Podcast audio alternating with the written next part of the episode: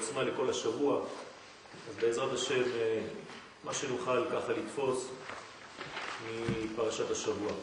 לך לך, רבי יהודה פתח בשיר השירים, הניצנים יראו בארץ, עת הזמיר הגיע וכל התור נשמע בארצנו. אמר רבי יהודה, בואו ראה, כמה יש לו לאדם להכשיר מעשיו לפני בוראו ולהתעסק בתורתו יומם ולילה, שמעלת התורה למעלה מן כל המעלות. אנחנו תמיד בזוהר הקדוש מופתעים מהפתיחה. אנחנו לא רואים את הקשרים, הזוהר הקדוש מביא לנו פסוקים מכל מיני מקומות, מה הקשר בין לך לך, הניצנים נראו בארץ, כן, כאילו דברים מנותקים אחד מהשני, ובכל זאת זה הסוד, זה הכוח של הסוד, לראות את העולם בראייה כל כך כוללת, שהוא יכול להביא לך דברים מרחוק. בסופו של דבר הדברים קשורים ממש לעניין הספציפי שאליו הוא רוצה להגיע. כלומר, יש מסר ברור למי שכתב, לחכמי הסוד, ומי שלא רואה את זה, אומר זה דברים אה, שאין להם שום עניין, סיבה ותוצאה. ותכף נראה לאן זה מגיע. הפירוש מזוהר מתוק מדבש אומר, לך לך. כדי לפרש פסוק זה, רבי יהודה פתח, הקדים לפרש מה שכתוב, הניצנים נראו בארץ. עת הזמיר הגיע וכל התור נשמע בארצנו. אמר רבי יהודה, בואו, כמה יש לו לאדם להכשיר מעשיו לפני בוראו, בין במידות טובות, בין במעשים טובים וגמילות חסדים, ולהתעסק בתורתו יומם ולילה, כמו שכתוב, והגית בו יומם ולילה. שמעלת לימוד התורה למעלה מן כל המעלות, כי תלמוד תורה כנגד כולם. ואמר רבי יהודה, טרן תבין רברבים אית באורייתא. בא לו לרמוז לנו רבי יהודה, שתי טובות גדולות זוכים על ידי לימוד התורה וקיום מצוותיה. מה הם? והיינו חיים ואוטרה, חיים ועושר. דכתיב כמו שכתוב, אורך ימים בימינה, הרי חיים, כן? מצד ימין של התורה. מצד החסד שבתורה, שהוא בצד ימין, יש חיים. בשמאלה, עושר וכבוד. הרי עושר. זאת אומרת, התורה נותנת לנו גם כן חיים וגם כן עושר. גם עולם הבא, חיים, וגם עולם הזה, עושר. גם שמיים, ימין, גם ארץ, שמאל. גם זכר, ימין, גם נקבה, שמאל. במילים אחרות, התורה, לימוד התורה מקשר בין כל העולמות. בלי לימוד התורה אין קשר בין הדברים. אתה רוצה להיות אדם מקשר עולמות, ימין ושמאל, מעלה ומטה, יום ולילה, לילה ויום, איש ואשתו, וכן הלאה, כקודשא בריחו בכנסת ישראל, עם ישראל בארצו, לא חשוב איזה קשרים, כל הקשרים שבעולם, שצריכים להתחבר יחד, מתחברים על ידי לימוד התורה. אל תחשוב שמי שלומד תורה מתנתק או מזה או מזה. בא רבי יהודה ומחדש לך, יש גם ימים, אורך ימים, ויש גם עושר וכבוד. כלומר, זה לא סותר. יהודי יכול להיות עשיר, ויכול להיות גם בעל חיים, כאן חיים זה מושג של עולם הבא, של נצח. זה נגד הנצרות, שזה או זה או זה. יש ניגוד אינטרסים בין החיים לבין המציאות הגשמית בעולם הזה. אנחנו רואים חיבור בכל דבר. אמר רבי יעקב בר איבי, כל משמותם של צדיקים נגזרו ונחצבו מתחת כיסא הכבוד, דהיינו מן המלכות. כן, יש לנו מלכות בקדושה, הספירה האחרונה במדרגת הספירות, כן? יש בתוך המדרגה הזאת של המלכות, האמת שזה מלכות של עולם של בינה, של מדרגה גבוהה מאוד, זה נקרא כיסא, עולם הכיסא, ובתוך כיסא הכבוד, מתחת לכיסא הכבוד, באות הנשמות של הצדיקים, משם. בשביל מה? לנהג את הגוף, אומר רבי יעקב אראידי, כאב המנהיג את הבן, כי בלתי הנשמה לא יוכל הגוף להתנהג, ולא לדעת ולעשות רצון בוראו. זאת אומרת שכמו היחס בין אבא לבן, ככה נשמה ביחס לגוף. הנשמה בלי גוף אינה יכולה לעסוק בתורה ובמצוות. אנחנו הולכים לאותו כיוון שכבר התחלנו. זאת אומרת שהנשמה צריכה את הגוף. זאת אומרת שהאדם צריך לחשוב על גופו. הוא חייב לכבד את גופו. בדרך כלל מי שלא מכבד את גופו גם לא מכבד את אשתו. כי אשתו זה גופו. אדם שמכבד את גופו, מכבד את אשתו, מכבד את כל החלקים הנוקביים אצלו. זאת אומרת חלקי הגילוי.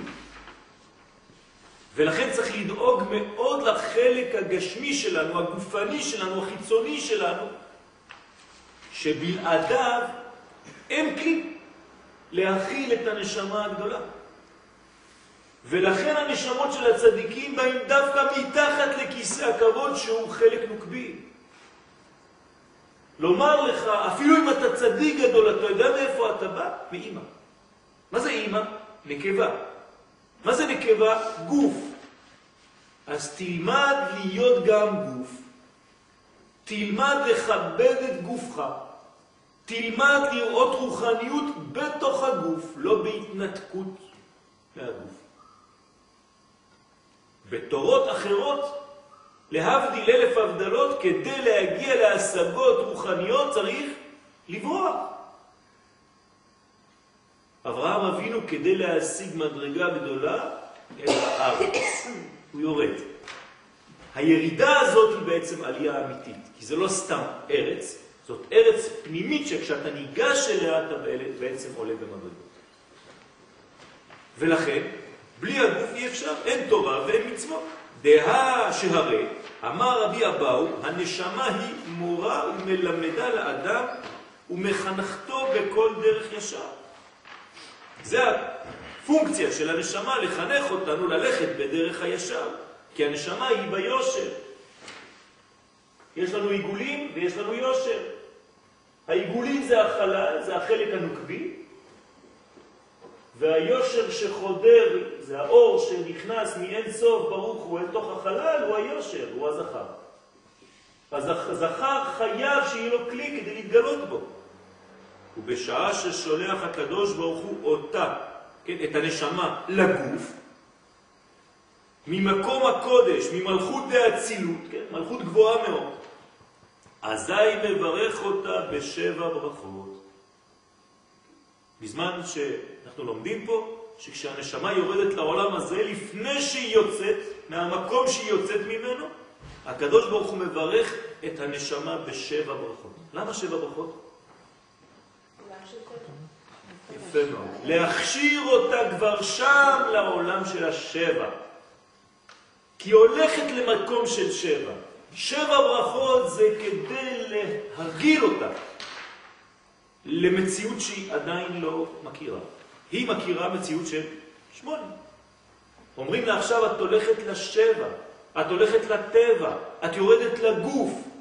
מתאים לך? בשביל זה אני צריך שבע ברכות.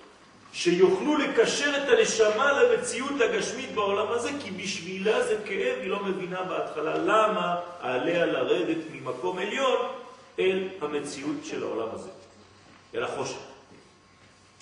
לכן מברך אותה בשבע ברכות, דהיינו, ראשונה, ואעשך לגוי גדול. תשימו לב, אנחנו עכשיו חוזרים לפרשה שלנו. במילים אחרות, מה יוצא לנו? שלך לך מארצך וממולדתך ומבית אביך אל הארץ אשר הרקע, מי אומר למי? הקדוש ברוך הוא לנשמה. כלומר, הזוהר הקדוש בא ומתרגם לנו את אברהם אבינו כנשמה שצריכה לעזוב את המקום העליון שממנה היא יוצאת, כדי לרדת למציאות, לארציות, ואז יש לה את כל העניין הזה, הוא אומר לה עכשיו, נשמה יקרה, את יוצאת מארצך, העליונה, ממולדתך, ממקום שחוצבת ממנו, מאביך, אני קודשא בריחו, ואת יורדת אל הארץ אשר אראך. בינתיים את לא מבינה לאן את הולכת, כי את יורדת, זאת מציאות חדשה. אני הולך להכניס אותך בתוך גוף. אז אני מברך אותך בשבע ברכות. ברכה ראשונה, ואעשך, כאן זה ואעשך לגוי גדול. ברכה שנייה, ואברכך. ברכה שלישית, ואגדל השמך. ברכה רביעית, והיה ברכה. ברכה חמישית, ועברך מברכך, ברכה שישית, ומקללך האור, ברכה שביעית, ונברחו בך כל משפחות האדמה. יפה, אה? תראו איזה הקבלה נפלאה בין ההליכה של אברהם אבינו לבין אותה נשמה שנקראת ברמז אברהם אבינו.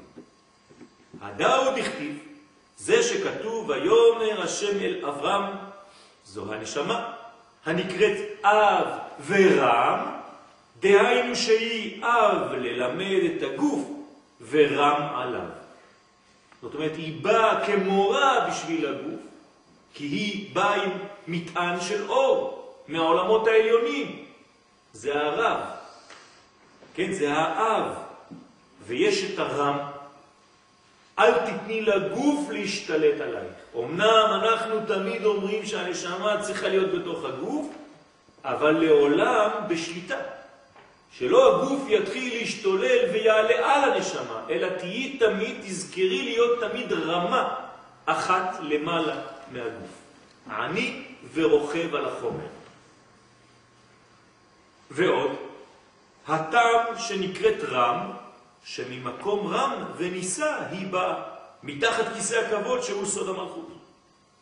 ומה אומר לה הקדוש ברוך הוא לנשמה? לך לך. מארצך וממולדתך, שפירושו לך מדירתך וממקומך ומהנאתך, איפה? שבגן עדן, ששם נהנית הנשמה מזיבה של השכינה. ובשביל זה היא צריכה ציווי כדי לצאת משם, קשה לה לעזוב את אותו מקום, ולכן זה נקרא ניסיון. כמו שאברהם התנסה בניסיון הזה, רמז לדבר הנשמה שיש לה ניסיון גדול לרדת מהעולם הגדול שהיא נמצאת שם כדי לרדת לעולם הזה שהוא בלתי מובן לפחות בהתחלה, בהתחלת הדרך. ומבית אביך, אמר רבי יעקב, זוהי אספקלריה מהירה שהוא התפארת. כלומר, הנשמה יורדת ממקומות עליונים אל המציאות הגשמית של העולם הזה, ולאט לאט הוא מפרש מאיזה מדרגות היא צריכה לצאת, מה היא עוזבת. אז בית אביך זה התפארת, כי הנשמות של ישראל הם בנים לתפארת ומלכות. כלומר, מזיווג תפארת ומלכות יש הולדה של נשמות, כי תפארת זה זכר, זה כמו הקו פה, ומלכות זה הנקבה, ומזיווג שניהם נולדות נשמות של עם ישראל. מיזון ואצילות. בסוד מה שכתוב בנים אתם לשם אלוהיכם. מאיפה אנחנו בנים? בחיבור של השם יחד עם אלוהיכם. תשימו לב, בנים אתם להשם שמזדווג עם אלוהים. להשם אלוהיכם. השם זה הזכר, י' כו' כביכול. אלוהים זה החלק הנקבה, כשיש חיבור בין הוויה אלוהות, שני שמות, יש בעצם בעולם רוחני עליון זיווג, שמוליד שפע לעולם הזה.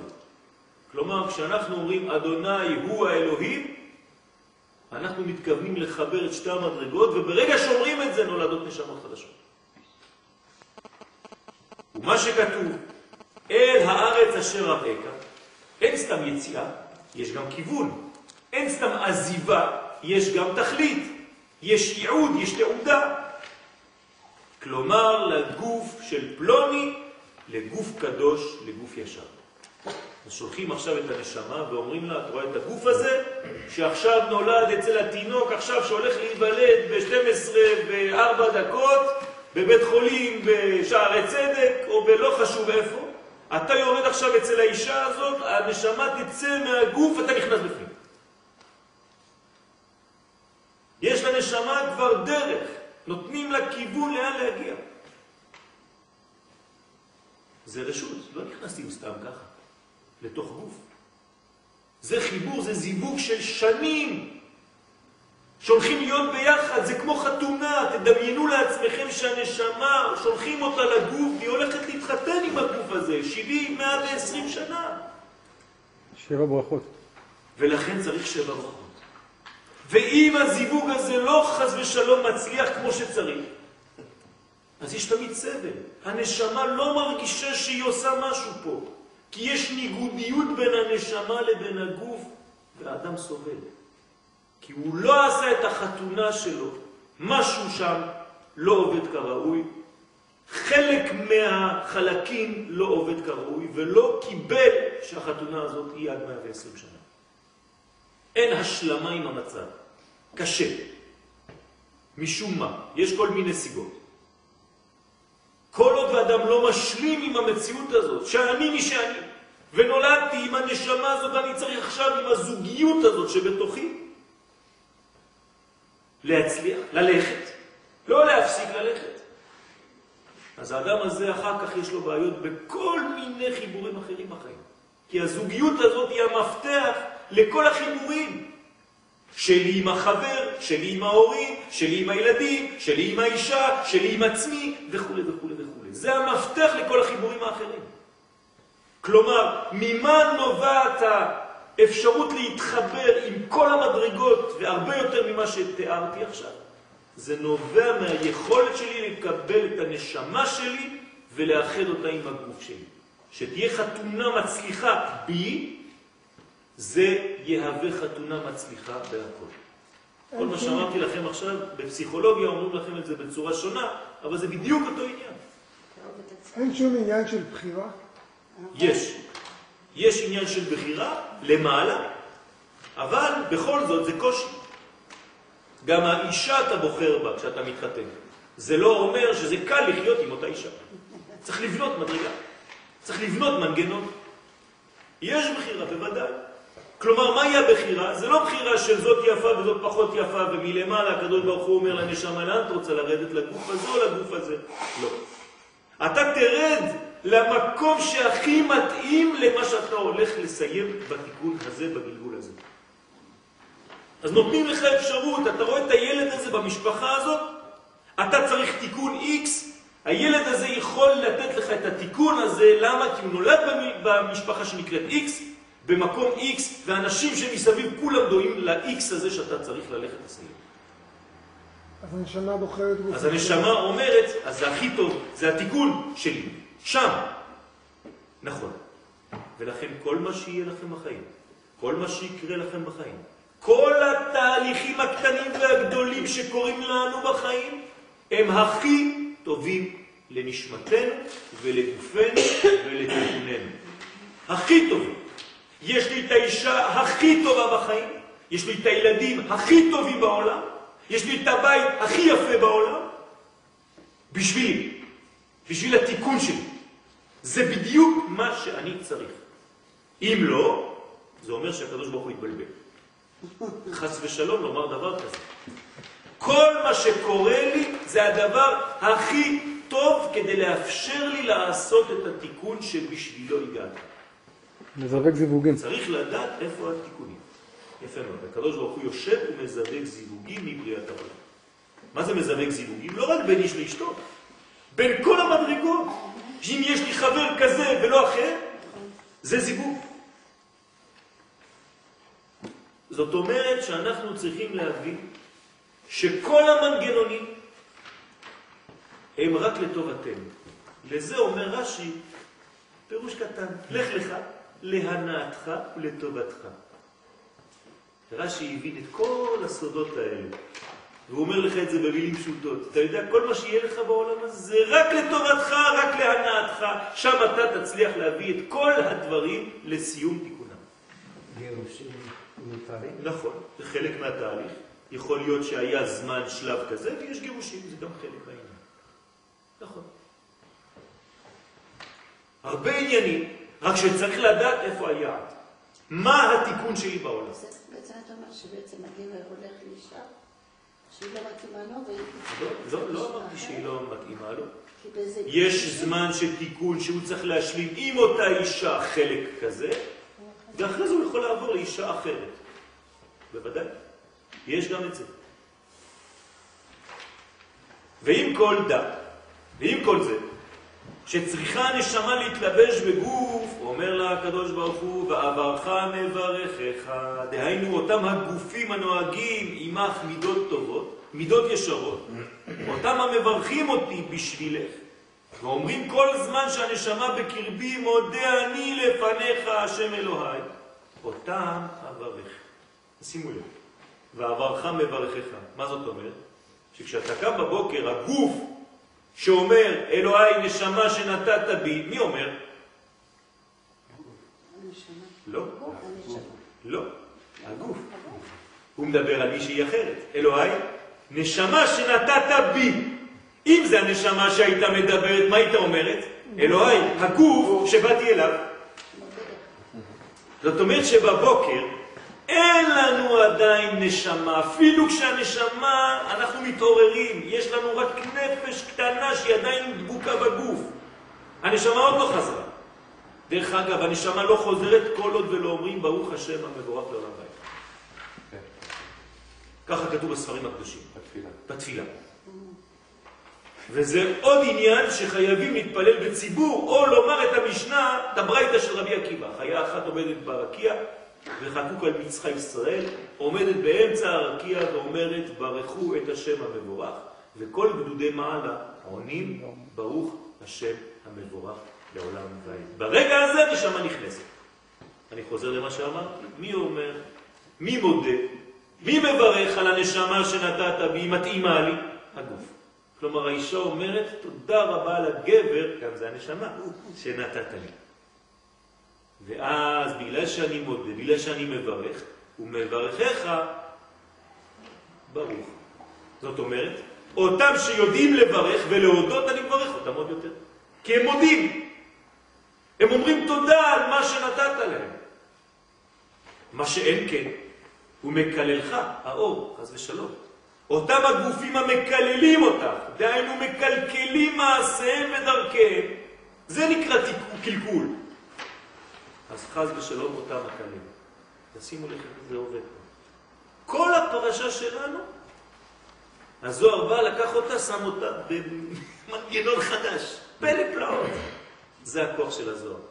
לראות איך אנחנו יכולים לתרגם את הדברים של הפשט בעולם שפתאום מגלה לנו פה רובד חדש, אנחנו בעולם אחר לגמרי.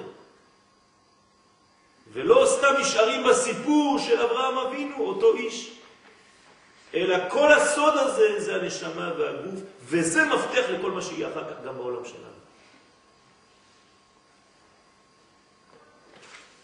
וילך אברהם, וילך אברהם, ממשיכים בתהליך. הנשמה עכשיו יורדת, וילך אברהם, כאשר דיבר אליו השם.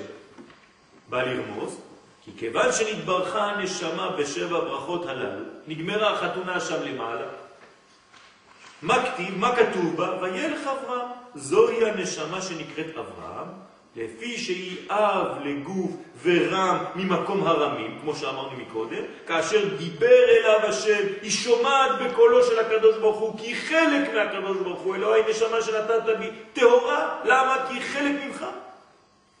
אז אותה נשמה לאן היא הולכת? זה אברהם, בפשט, להיכנס באותו הגוף שנצטווה להנהיגו וללמדו דרכי חיים.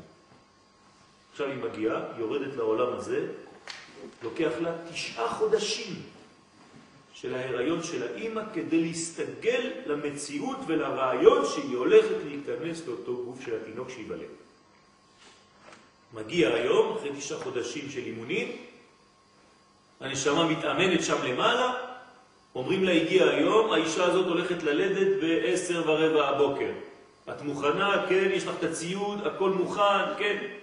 יאללה, צמיחה חופשית. אחת, שתיים, שלוש, טק, דוחפים אותה, יורדת לכאן, השתלשלה לעולם.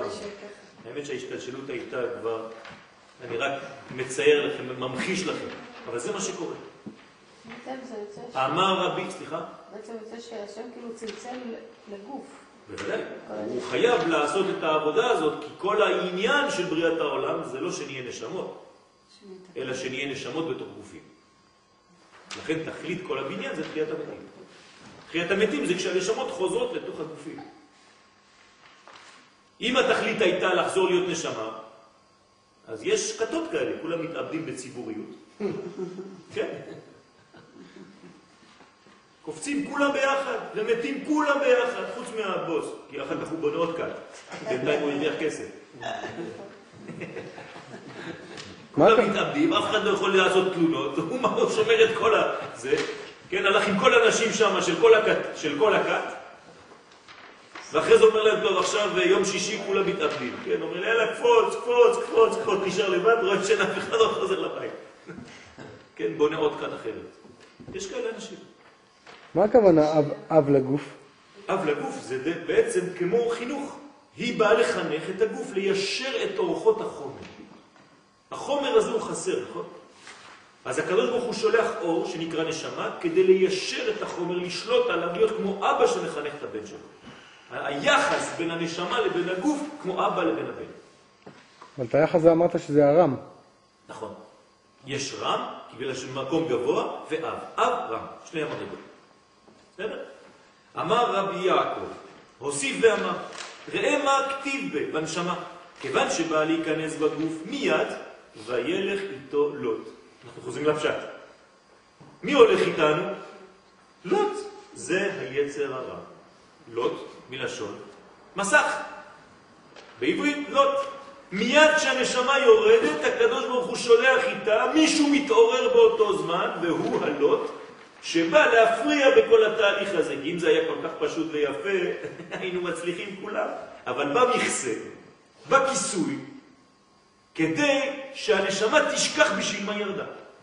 אז לידה, צמוד אליה, יש את הלוט, את הווילון, הנקרא לוט כדלקמן, המזומן להיכנס עם הנשמה ביחד, כיוון שנולד נולד אדם. ומניין שנקרא יצר הרע כך, דהיינו לוט, איך אנחנו יודעים שהנשמה, כן, באה עם הלוט, והלוט הזה זה היצר הרע, כן?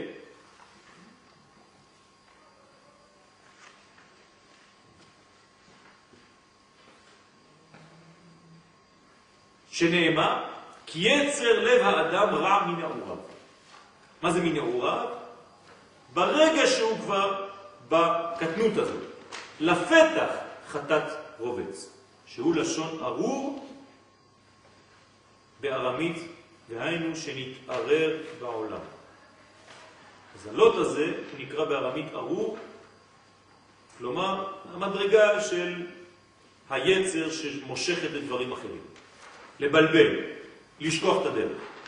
ואז לה כי הא דאמר רבי יצחק, ודבר זה הולך כמו שאמר רבי יצחק. הנחש שהשיא לחווה, הוא יצר הרע, וראינו שנתקלל, שנאמר ארור אתה מכל הבהמה, ולפיכך נקרא לוט. כאן אומר הזוהר, הלוט זה הנחש. זה אותו דבר, שבשעה שהנשמה באה להיכנס בגוף, מיד וילך איתו לוט, שהוא מזומן להיכנס עמו ביחד ולהסכים לאדם ולהטוטו מדרך הישר ולהיות מקטרג לנשמה ללחום עמה. מאותו רגע יש מלחמה, הדברים נהיים קשים, לא ברורים, וככל שאדם מתרחק מרגע הלידה הוא שוכח מאיפה הוא בא.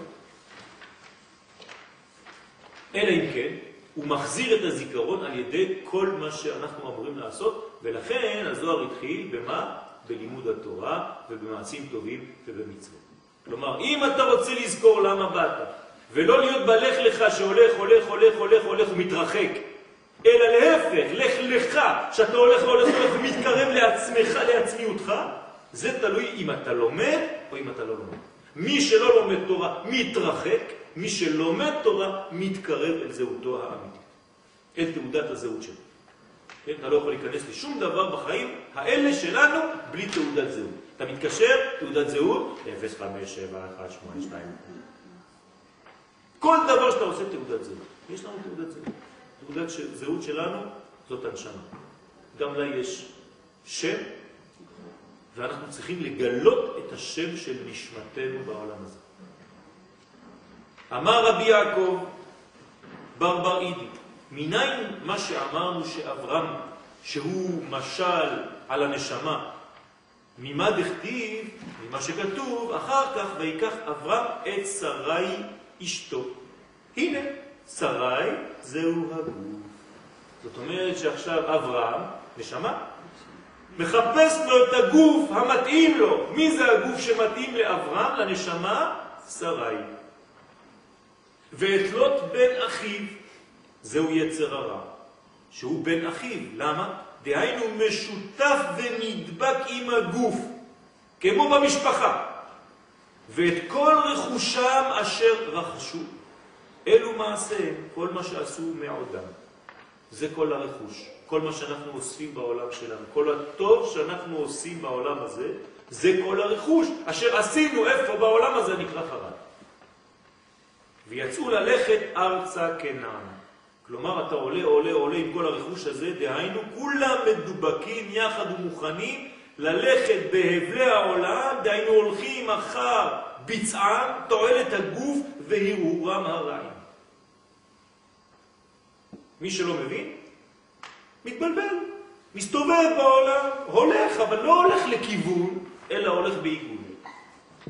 הולך בעיגולים, נשאר בבלבול, נשאר בשכחה, לא יודע לאן הולך.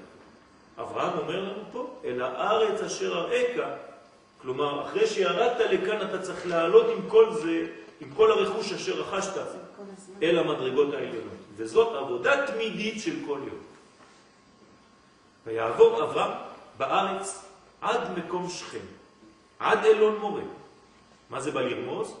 בכל מקום שזה הגוף מתאווה, כן, שכם איפה זה? יסוד. יסוד. כן, אז תראו איך הזוהר רומז לדברים, כן? בכל הגוף, כן? למה האדם נמשך בעולם הזה? הנשמה עמו מוכרחת להשתתף עמו. אז היא איתו. והכנעני אז בארץ. מי זה הכנעני אז בארץ? כשהוא נכנס לארץ זה לא ארץ נקייה. יש כבר תושבים שם. מי זה הכנעני?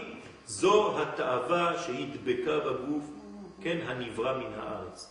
והכנעני אז בארץ. אתה צריך לעשות מלחמה שם.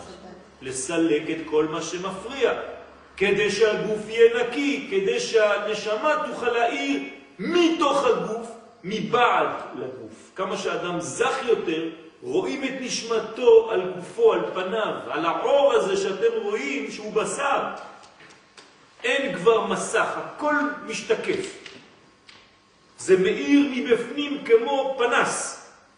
כמה שאדם קדוש יותר, העור שלו מאיר יותר, כי אתם רואים את הנשמה, כי אין כבר חציצה. הגוף שלו מזדכך יותר ויותר, והוא הופך להיות כמו הערה פנימית שאתם רואים אותה בפירוש. משה רבנו, כבר פחדו. זה היה כל כך חזק, שהוא צריך לשים מסכה. אי אפשר להסתכל עליך, רואים רק נשמה. הגוף והכלים אותו דבר. הנשמה והכלים, כמו בעולם האצילות, יהיו וחיו חד בהוד. משה רבנו, מדרגה גבוהה מאוד. רבי מאיר, מדרגה גבוהה מאוד. אצלו היה כתוב בספר תורה כותנות אור באלף.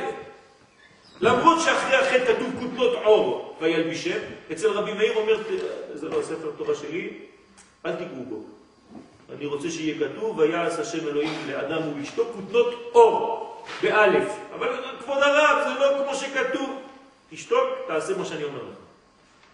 אני רבי מאיר, אין לי תורה כמו כולם. מה זה אין לי תורה כמו כולם? אצלי אין אור. אצלי אין עיוור. מי שמתפלל בבית כנסת שלי רואה בפירוש ובבירור את כל מה שצריך לראות. כי אני מעביר לכולם. כך אומר רבי מאיר. אני מאיר. כיוון שפוקד הקדוש ברוך הוא מעשיהם של הגוף והנשמה. הוא מוציא את הנשמה מן הגוף בעת הפטירה, עד 120 שנה. כן? יש אחרי זה מיתוק בין השניים, בין הזוג, בין בני הזוג. רואים למה זה קשה? כשאדם הולך למות, זה קשה. כי בסופו של דבר הוא יתרגל לגוף הזה. הוא אוהב את הגוף הזה.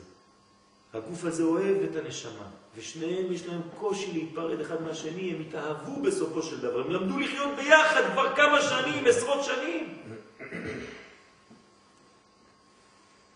אז יש בעת הפטירה ניתוק, אז הנשמה רוצה לעלות למעלה לגן עדן, ראה מה כתיב בה. אנחנו חוזרים לפשט.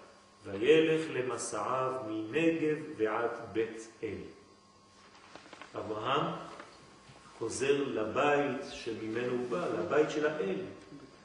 ובפשט זה נקרא בית אל. ורוצה לחזור אל מקום אשר היה שם אהולו בתחילה. אמר רבי יעקב, אהולה, אהולו כתיב בה, והיה צריך להיות בוו, אלא שבא לרמוז על אהולה של הנשמה. לכן כתוב אהולו, אבל כתוב אהולה. היה צריך להיות בוו בסוף, אלא שזה רמז אפילו בפרט שמדובר על החלק שנקרא נשמה שהיא חוזרת לאוהלה. ואזי היא עומדת בין בית אל ובין העין. כמו שאברהם כאן בעולם הזה היה בין בית אל לבין העין, מה זה אומר? דהיינו, בין לעלות למעלה לגן עדן הנקרא בית אל, בין לרדת למטה לגיהנום הנקרא עין. לשון עין וחורבן, כמו שכתוב, שמו את ירושלים לעיים, כעי ברבים, גיהנום גיהנום. זאת אומרת שהנשמה עכשיו אולי לא עולה, אולי יורדת. תלוי במה היה בחיבור הזה בינה לבין הגוף במשך כל החיים, אז היא עומדת בספק בין העין לבין בית אל. ובפשט זה מה שאברהם אומר לנו. אתם רואים איך הזוהר עובד? כן? פשוט מי שכתב את זה, זה לא יכול להיות בן אדם רגיל. ללכת ולחפש את כל הסודות האלה בפשט, מי הולך לראות דבר כזה? שמעתם פעם דברים כאלה? זה הכוח של הזוהר הקדוש. כלומר, להסתכל על תוכן הדברים ולהבין שכל מה שקורה לנו, אפילו בחיצוניות, כי הרי אנחנו מספרים סיפור. הרי הרבה אנשים חושבים שבאמת היה רק סיפור. מספרים לך כמו סיפורי התנ"ך. ואברהם היה שם, והוא הלך לשם, והוא הלך במקום שקרא לו העין, ואתה הופך להיות אפילו פרופסור באוניברסיטה לספר את זה, ואתה יודע טוב לספר את זה. אבל מה זה מוסיף לך?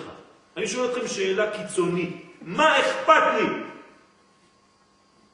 דרך אגב, זה לא שלי השאלה. הזוהר אומר, מה אכפת לי? רבי שמעון בר יוחאי אומר, מה אכפת לי? שנוח בן 600 שנה, ואם הוא היה בן 605, מה זה היה עושה לי היום כשהוא נכנס לתיבה? מה אכפת לי שאברהם עמד בין העין לבין בית אל? מה אכפת לי היום? מה זה מוסיף לי בחיים שלי היום? לא.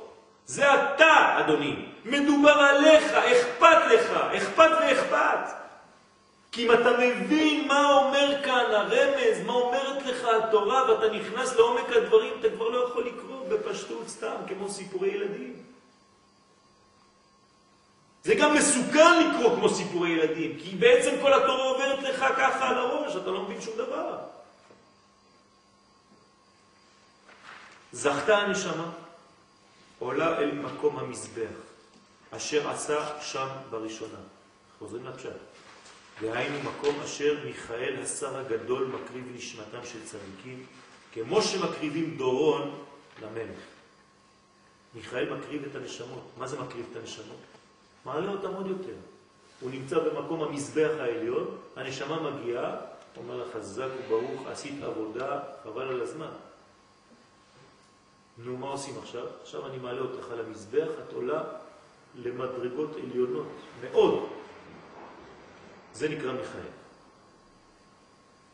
ויקרא שם אברהם בשם השם. זה בפשט. אנחנו חוזרים לטקסט. כן, צריך להיות גמיש, עולים ויורדים, כל רגע. סולם מוצב ארצה וראשו מגיע השמיימה. ככה מפרשים. ויקרא שם אברהם בשם השם. הנשמה נותנת שבח והודאה בירושלים של מעלה. לקודשא בריחו היא במזבח העליון. כן, מאיפה עולות הנשמות? ירושלים, חברון. משם עולה הנשמה, חיבור העולמות. אז היא הולכת ואומרת תודה לקדוש ברוך הוא. בפשט זה אברהם שאומר ברוך השם. ויקרא שם אברהם בשם השם, ויקרא שם אברהם בשם השם. אז נותן שבח והודעה לקדוש ברוך הוא מירושלים של מעלה. על מה? על שזכתה לאותה המעלה לעלות לגן עדן. ואם לא זכתה, מה כתוב? וישא אברהם הלוך ונסוע הנגבה. מה זה הנגבה? בסוגריים, כי נגבה הוא לשון יובש, כן, נגב. לנגב זה ליבש. זה בא מלשון נגב. כן? למה קוראים לזה מגבת? כן? כי היא מייבשת, מלשון נגב. ונוגבה, כן? מטוב העולם, ונוגבה, נגובה, כן? מטוב העולם. זאת אומרת, היא התייבשה. אז דוחים אותה חז ושלום, כי היא התייבשה. נשמה שהתייבשה בגלל שבעולם הזה היא לא עשתה את העבודה, היא לא נשארה בלחותה, ברעננותה. היא הפכה להיות כמו לולב היבש, פסול. מה זה בעולם שלנו?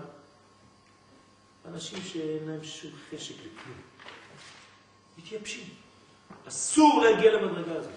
זה הסוד של הפרשה שלנו. אדוני, גברת, לך לך. תמשיך ללכת, אל תפסיק. אני לא מרגיש. לא משנה, תמשיך, יום אחד תרגיש. זה יצר הרע שנותן לך לא להרגיש כדי שתפסיק. קצת ירד לי החשק. יצר הרע, תיזהר, זה התיקון שלך דווקא, להמשיך. אל תוריד את המצב הזה, אל תוריד את הגז, את הרגל מהגז, תמשיך ללכת, לך לך. כי אם לא חז ושלום מתייבשת, דוחים אותה והולכת בעולם, בעולם הטוב, נעה ונדה, חז ושלום. כן? נדה. עד שסובב את כל העולם, עד שתקבל עונשה, כפי הראוי לה לטהרה מעוונותיה. גם העונש זה תיקון, אבל תיקון יותר כואב. יש דרך אגב, שוקי, לשאלתך, שואלים את הנשמה מה את רוצה, לרדת לעולם הזה או להיכנס לגיהנום. יש לה התלבטות. אז היא שואלת שם, יש ויכוח בינה לבין קודשא הוא, בסופו של דבר היא מעדיפה, כן, ככה או ככה, תלוי. אמר רבי יהודה, עוד יש לרמוז באלו הפסוקים, כי הצדיקים מה הם עושים? אם בא להיטהר ורוצה לעבוד את בוראו, אז אפילו יצר הרע הבא לקטרגו וללחום עמו למונעו מעבודת השם, נשמתו מסייעת אותו ללחום נגד יצורה ולהתגבר עליו. למה? כי הנשמה היא לא יבשה, היא רעננה, היא חזקה. אז תמיד שהיצר הרע בא להתקיף, מה קורה לאדם כאן בעולם הזה? הוא יתגבר. איך יכול להיות שהוא יתגבר והוא שמח? הוא בעצם אומר לך בתת מודע, כן? מי לא אמר לך? אתה יודע מה? לא יודע, היה לי כוח להתגבר על היצר הרע שניסה להתקיף אותי והרגשתי את זה. למה? כי הנשמה שלך רעננה, אתה נותן לה לשתות. אתה מרווה את צמאונה על ידי לימוד התורה שאתה לומד איתה בצורה עקבית. אתם אוכלים בעקביות? בשעות מסוימות? אותו דבר צריך לתת לנשמה נשאות, שעות מסוימות של אוכל. משעה שעה עד שעה איקס אתה צריך ללמוד תורה באופן קבוע, זה צריך להיות עקביות בתורה, הנשמה מחכה לשעות האלה של האוכל. זה לא פעם כן, פעם לא, פעם יש לי זמן, פעם התעוררתי, פעם ישנתי, פעם זה מסכנה נשמה, צמה, צמה. זה לא צמה, אוי צמה, לא צמה, כן, צמאה. הנשמה צמאה.